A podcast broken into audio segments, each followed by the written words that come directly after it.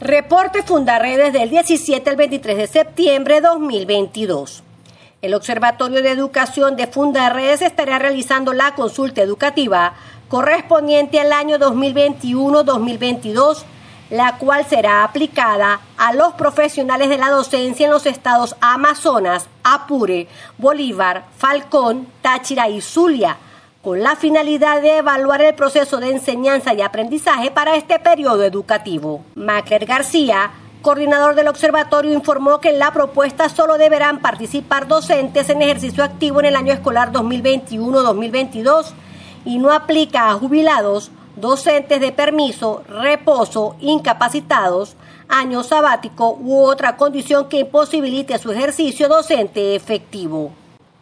Fundarredes rechazó el hostigamiento de funcionarios del SEBIN que intentaron ingresar a la sede de Provea para intimidar a familiares de Alcides Bracho, Gabriel Blanco, Néstor Astudillo, Alonso Meléndez, Emilio Negrín y Reinaldo Cortés, quienes se encuentran detenidos arbitrariamente y solicitaban su libertad en una rueda de prensa prevista en la Organización Defensora de los Derechos Humanos. La Misión Internacional Independiente de Determinación de Hechos sobre Venezuela de las Naciones Unidas presentó un nuevo informe donde constató los crímenes de lesa humanidad en el país, reseñando el caso de Javier Tarazona, director general de Fundaredes, como uno de los más palpables en cuanto a la violación de derechos humanos. El defensor permanece detenido arbitrariamente desde hace más de un año en el helicoide, acusado de forma injusta de terrorismo e instigación al odio. Familiares buscan a José Armando Toledo, vendedor informal desaparecido desde hace seis meses en una zona minera del estado Bolívar. Según se pudo conocer, este ciudadano fue visto por última vez en Las Claritas, municipios y fontes de la mencionada entidad. La víctima oriunda del estado Anzuategui se trasladaba hacia Brasil, pero desde el 20 de marzo no se tienen detalles de su paradero. Este hecho forma parte de un patrón de desapariciones que va a un aumento desde 2016 debido a la violencia impuesta por las dinámicas de extracción de minerales en el arco minero del Orinoco. Tres personas fueron asesinadas en presunto enfrentamiento con funcionarios del 6CPC en el estado Anzuategui. De acuerdo a la información suministrada por las autoridades, estas personas formaban parte de la megabanda criminal El Tren del Llano y estaban solicitadas por homicidio intencional ante el juzgado tercero de control de Valle La Pascua en el estado Guárico desde 2013.